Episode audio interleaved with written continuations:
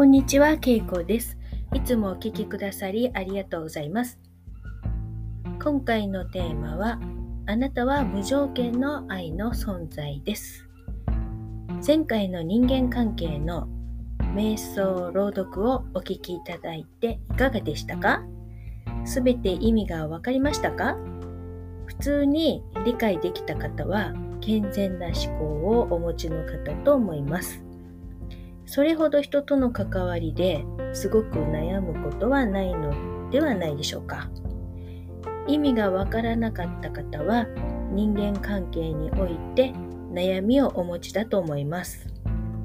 私の話をしますと、私はもともと愛着障害がありましたから、人との関わり方に認知の歪みがあったので、意味が理解できなかったんです。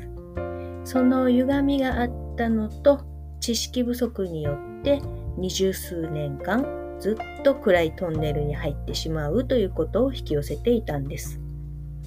そこから抜けれたのは人生で2度目の大きなコントラストを体験したおかげでいろいろな精神障害について知ったのとプラスエイブラハムの教えを学んだことで全ての悩みを克服できました。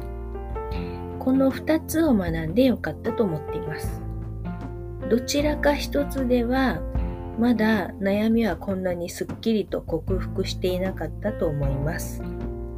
今様々な場所での人間関係のトラブルで悩んでいる方がとっても多いですよね。全く何もないという方はあまりいないんじゃないかと思っています。家庭以外でも職場や学校においても多様な性質の人がいます。